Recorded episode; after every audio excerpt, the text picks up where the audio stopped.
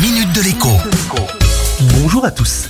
Les banques se font donc tirer l'oreille pour rembourser leurs clients en cas de fraude. Le problème n'est pas nouveau et a régulièrement été dénoncé ces dernières années. Je m'en suis d'ailleurs fait l'écho à plusieurs reprises dans cette chronique.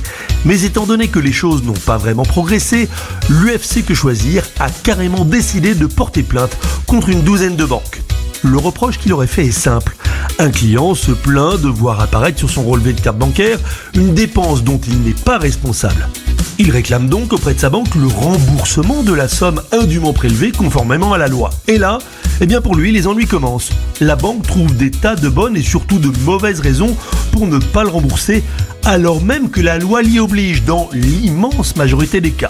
Comme le client ne dispose d'aucun moyen de pression sur sa banque, eh bien, à la fin, il se lasse.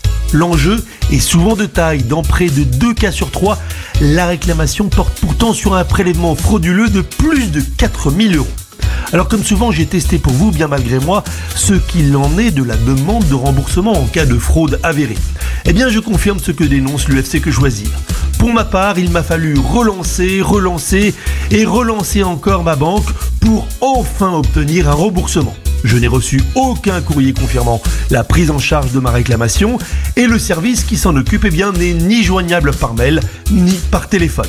Plus largement, c'est donc la notion même de service client qui est désormais mise à mal dans un nombre de plus en plus élevé d'entreprises du secteur privé depuis la crise sanitaire. Désormais, la norme, c'est de ne pas répondre, voire d'organiser son injoignabilité.